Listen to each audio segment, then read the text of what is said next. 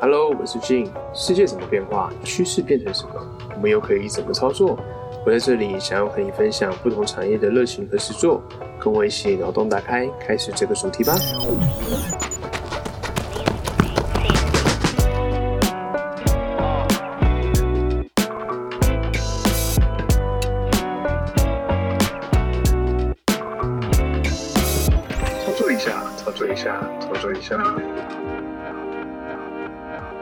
Hello，我是静，欢迎来到操作一下。这集呢，我们一样是达人操作哦。那这集呢，我们邀请到一位厉害彩妆师，他叫默默，来跟我们大家分享一下他过去的彩妆经验，还有他一些成长过程中啊，有学到一些东西跟大家做分享。那他本身呢，也非常喜欢看书哦，所以我们也会有一次还不错的交流，都是喜欢看书这样的兴趣。而他本身呢，也是中文系的，那也非常有文采哦，跟大家做一个相关的分享。跟大家 hello 一下。嗨，大家好，我是默默。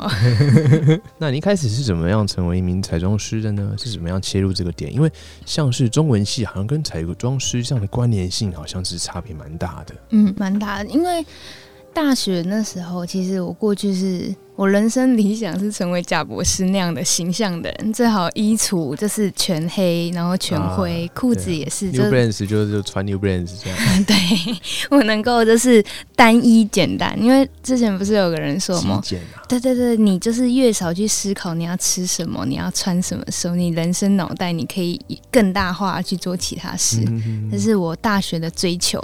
是可是后来快毕业的时候，就发现、诶好多人觉得我还是国高中生，长得太小了。然后呢，我就想说，呃，那我上网看怎么去画眼线好了。然后因为我是单眼皮，然后一画完之后眼睛长开，发现、嗯、眼线去哪了？吃掉了，不见了。然后后来就是朋友介绍我，然后去学了彩妆。嗯 然后学了彩妆之后，就发现，哎，其实彩妆跟美这个东西，我蛮有兴趣的。嗯可是也没有说马上就是学完就可以干嘛，其实就是先练习自己。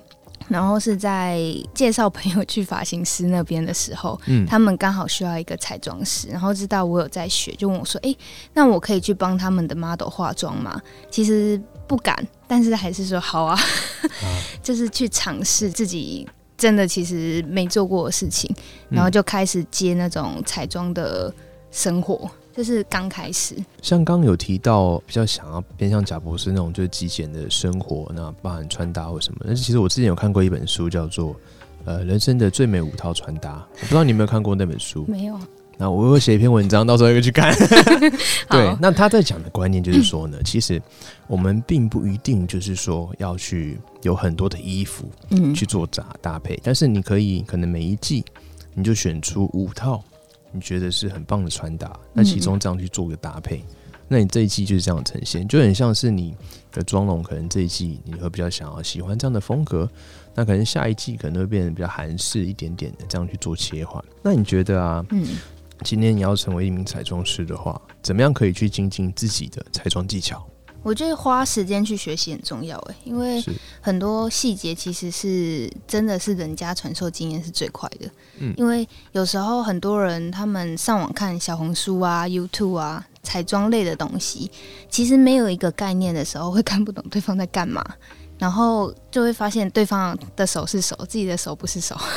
是，毕竟嗯。就是实际看跟我们实际操作是不一样的。对，它其实会有一些小细节跟小技术，老师们他们真的是比较知道怎么让你知道在哪里，嗯，因为我们只是看影片的话，其实我们是找不到或是看不出来。所以外面有一些彩妆老师会开课嘛，教学嘛，有有但他是偏一对一的还是线上的比较多？嗯，算小班制，算十到十五人的那种。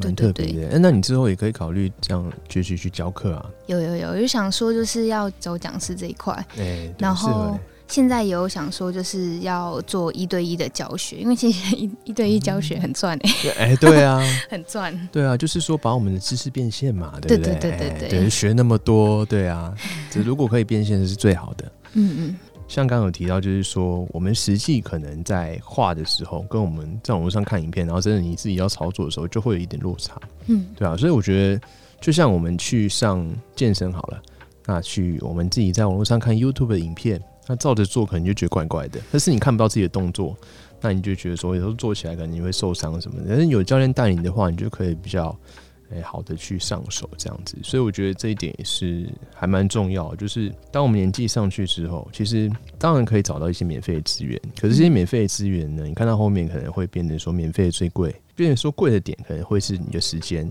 你就没有办法透过一个。很完整的学习的管道跟一个架构把它学起来，而是你很片段的。可是你这样过程中会花很多时间，那反而你这样去推算那个时间成本跟你那个赚钱的费用，那搞不好就是不合成本的。所以免费的最贵也是这样的道理。嗯对，我们就是付部分的钱，然后去学一些相对你的知识的话，我觉得对我们当年纪累积上去的话，对我们来讲是一个比较好的选择。嗯，对啊，所以不要什么事都贪小便宜，就想要免费的。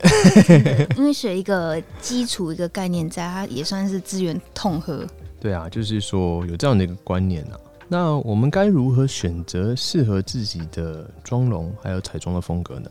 我觉得妆容跟风格其实就是看个人喜好，但是要依照个人的脸型去做调整。嗯，对，因为很多人会说，可能比较清纯就适合比较素颜的妆啊，看起来比较媚一点人就适合浓妆，但是说不定媚的人他就喜欢素颜妆。啊，对对对这，跟个性有关系啦，就是他可能比较懒这样。也不是哎、其实素颜妆花的时间比浓妆还要久。啊，对，因为你要就是有点若有似无的感觉，对对对就很像你要让人家有点看不出来，其实那个功夫其实也要有这样子。对，就是你要哎一个有痘疤、有痘痘的，然后看起来晶莹剔透，然后像那个鸡蛋壳，哇，哦，那个其实都是技术。就感觉皮肤吹弹可破的感觉。对对对，以前不是有个那个广告的，再靠近一点点，嗯再靠近一点那你看。不出来，对，那个妆好像画了八个小时，真假的？真的细节的微调。哇，好像很像那个拍照修图的感觉呢。嗯，没错，因为修图 修图我，我有个朋友，他就是合作、呃摄影师，嗯然后当 model 的妆容不好的时候，变成他自己后置修图，他也就是修十几个小时以上。嗯哼哼对，了解，所以就是说，要我们要怎么去选择自己合适的妆容跟风格？那有没有哪些大致的面向可以让我们听众朋友他们比较好去做选择？比如说，刚刚有提到什么样的脸型啊，嗯适合怎么样的这样子？它其实就是一点技术面，像嗯假设腮红，假设长脸的话，它就适合刷平的。然后，如果是比较圆的脸比较短的话，就适合刷斜的做修容。哦对对对就，长得比较抱歉的话，就是适合修容这样子的概念，是不是？也不是啦，美美开玩笑的啊、气质气质，培养气质很重要。对啊，常听到一句话，就是说啊，可嗯能就是女生就是没有丑女人，只有懒女人。我这点是我觉得非常认同的一嗯，点，就是，你只要够自律，你有在维持自己的身材，然后你把外表打扮得干干净净，甚至是呃会化点妆维持自己的礼仪的话，通常都是会有一定程度啦。嗯，那加上现在有科技可以辅助嘛，对不对？我们再去做一点微整形啊，或者什么的，投资一下自己啊，绝对不会丑到哪里去。对，是看你愿不愿意，就是花这点功夫跟心思啊，这样子，对然后去学一些穿搭啊什么的。没错。对，所以我是很认同这句话的。其实就是要下花时间去学习啦，因为真的，呃，没有尝试，你不会知道其实自己可以适合什么样的东西。因为太多、诶太多女生就会，呃，可能过去的穿搭就是 T 恤牛仔裤，然后她也不敢就是去挑战什么洋装啊，或者是。呃，一些不同类型的比较 lady OL 的风格，他们都不敢尝试。嗯可是这个真的是实际的，可能去逛街啊、试穿之后，才会发现啊，什么原来我可以。我遇到太多这种，就是啊，原来我可以这么漂亮，然后我就觉得，对，你可以，其实你长得很漂亮。是是是，就是帮我们展现嗯自信啊。对对对对啊，我觉得这也是包装自己过程当中。我觉得不要说女生好了，尤其是现在台湾男生基本上都穿的很休闲，对吧、没有什么穿搭的感觉，就出去就。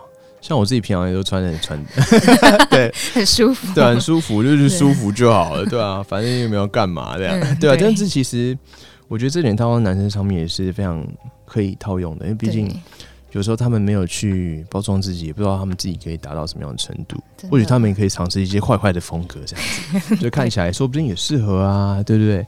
不一定就是说我只能穿棉裤啊，穿 T 恤这样，穿短裤跟夹脚拖。对啊，就是很舒服这样嘛。嗯那夏天就是这种最舒服，对对啊，所以我觉得可以适时的去做一点切换，嗯那甚至是我们因不同场合，我们有不同的穿搭风格这样子。这样都是蛮好的。那甚至你的 IG 的账号里面有分享，就是男生哎、也可以做一点化妆的包装啊，这个部分，先跟跟大家分享一下这个部分嘛。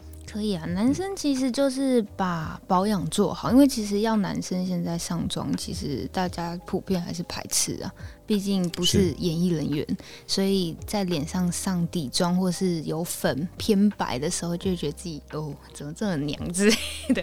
台湾男生会这样啊，现在开始国外。都会很流行去上妆干嘛的，但我觉得最如果真的不喜欢上妆，我觉得最基础就是保养，但是一定要看起来干净，嗯。然后眉毛一定要去修，就是把脸弄干净，然后胡子修干净。但除非特殊那种感觉要留胡子那除外，嗯。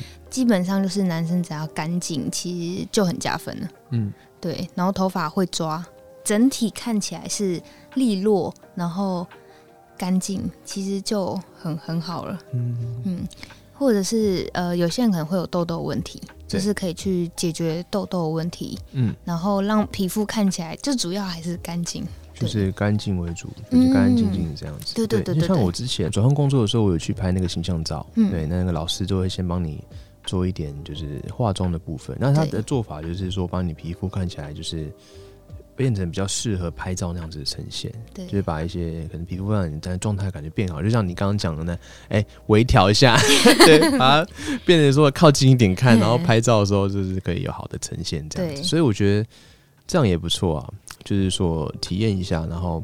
嗯，头发弄一下，然后拍出来照片是好的。那对于我们未来经营自己，他真的在求职过程中，给人家比较好包装的呈现，嗯，对，这是不错的。所以我觉得男生也不一定就是说很要很排斥这一块，毕竟嗯我们就是多尝试新的事物嘛，多体验看看。就是说像你刚刚讲的，哎，没试过怎么知道自己不行？对。像我一个工程师朋友。然后他自己也是学了彩妆之后，他让自己每天上底妆跟上眉毛，然后他整个精气神就是完全不一样，哎，而且是哎，而且会越来越有自信。嗯，对，对，再配合一下运动的话，那个气血流通更好。真的会不一样。这他欧巴，真的是欧巴哎、那像刚刚我们就是有提到说，我们要怎么样去选择自己的彩妆风格跟妆容嘛？那呃，再可以跟大家分享一下，我们要怎么样去保养我们的皮肤？比如说我们回去的一些日常保养，我们有哪些面向可以操作？这样子，嗯，基本上就是要卸妆、洗脸，嗯然后化妆水、乳液，这其实基本。最重要的其实就是要洗手。很多哦，人在做这件事情之前是没有洗手的，嗯，然后其实手上的细菌很多。你在做这件事情的时候，它其实就是没有加分效果。但洗手做了，然后卸妆，很多人想说我没有化妆，为什么要卸妆？嗯，其实卸妆是非常重要一刻，就是你把外面的空空气的脏污卸掉之后，你的洗面乳才能真正洗到你的毛孔里面的脏污。如果没有在洗脸之前卸妆的话，那你洗脸就是洗掉表层的脏污，你里面的东西是没有洗到的。嗯，对对对，这个状态是已经带妆的状态，比如回家的时候嘛，对不对？对对，没有化妆其实也是要卸妆的。嗯，对，这个倒是跟我以前的认知比较不一样，就是说，嗯呃，没有化妆的时候，像刚刚讲的，呃，还是需要做卸妆的动作。嗯那原因就是因为可能，呃，这样状态可能会比较好。就是卸妆，它其实也是卸脏表层的脏污。嗯对对对对，嗯哼。好，那像刚刚我们有提到，就是说，平常看你在 IG 的时候，你有分享一些可能跟摄影师有搭配合作的部分。那像这个部分，你通常怎么跟摄影师去做搭配的？这个是呃也是认识的朋友，嗯然后、然后就是可能我我之前先约他来当我的 model，、然后他上完之后他很有感觉，就是那种很有感觉的、啊，对。哦，好像哇，我原来我可以这么漂亮，对，他是一个男生，他说哦，上完那个妆感不错。摄影师他们好像自己也会先去体验 model 的感受，所以他们在哎自己、是是是是，自己他有给别人画过，再给我画过之后，他就觉得哎、诶那个妆感、质感，然后跟眉毛不一样，那种感觉不一样，他就哎、诶之后就找我合作这样子。嗯那你们这个部分，比如说 model 他要穿的服装，你们会帮他搭配吗？还是呃，这个在拍照的时候，摄影师会跟 model 讲好要什么样的风格，啊然后彩妆师就是针对他们的风格，然后去上彩妆。就有先叫他们自己去准备相关的衣服啦？这对对对对对，不一定说他那些什么尺寸他都现场都有或者什么的，所以他自己准备是比较好一点。对，有些那种就是专业拍的 model，他们跟摄影师合作，可能有嗯拿钱，可能没有拿钱，然后他们会互会。惠的嘛，对。对对？对然后他们自己会去那个租衣服，嗯。租合适的，对，所以就是摄影师他们如果要准备衣服，他们是额外收钱的，嗯，对对就看你要不要就是有这样的服务。对对对对对，所以像之前有拍摄那个商业人像系列，就是这样子一个合作方案嘛，对不对？啊，我觉得像现在其实自媒体时代，然后大家可能就是会有一些，比如说外在形象那种视觉的需求，那说不定有些人他也可以去跟你们合作，然后拍一些这样的，可能是求职照，那甚至是外面有一些在一些场景拍的那种形象照啊，那种嗯看起来也是比较自然，这样子就不会很制式。对那说不定这也是一个很好呈现的方式。嗯那他也可以体验这样整个过程，那对他后续的一些形象呈现也是非常好。最近啊，有没有流行呃什么样风格的彩妆？可以跟大家分享一下你过去尝试过的彩妆风格吗？呃，最近流行的话是比较眼妆比较高彩度，最近哦高彩度的概念是就是那种芭比粉啊，嗯然后那种呃很亮的蓝色啊，嗯就是颜色它的亮度是很高的。是对对对，然后就是过去大家可能就是大地色，就是就是简单就好，就是像你刚刚讲极简装这样，对，简单就好。可是现在今年就很流行，就是芭比色这种东西。去年前年就比较流行那种橘色、淡粉色，可是现在就是流行那种。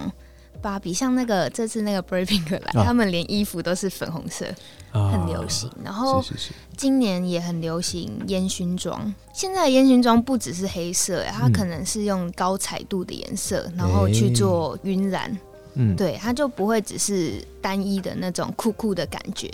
现在那种烟熏妆，它可能也有那种甜酷风，很甜但也很酷的那种感觉，是是像小丑女那种感觉吗？应该算是嗯哼，可爱。就不会说很像过去那种陷阱妹那种风格，对 陷阱妹，对对对对对就不是那种黑黑的。对对，不会只是黑黑的，嗯就是对啊，但是那种风格也不是说不好看哦，它就嗯只是一种风格这样子。对，它是一种风格。对对对，那像你之前啊，我觉得你分享那个泰式彩妆那个部分也很酷哎，嗯。对，也挺好看的。前几年蛮流行泰妆，因为泰剧蛮红的欸。啊。对啊，对，嗯。然后泰国女生真的很漂亮，嗯。然后她又没有像欧美妆到那么重，嗯。然后她就强调睫毛跟眉毛的部分。嗯。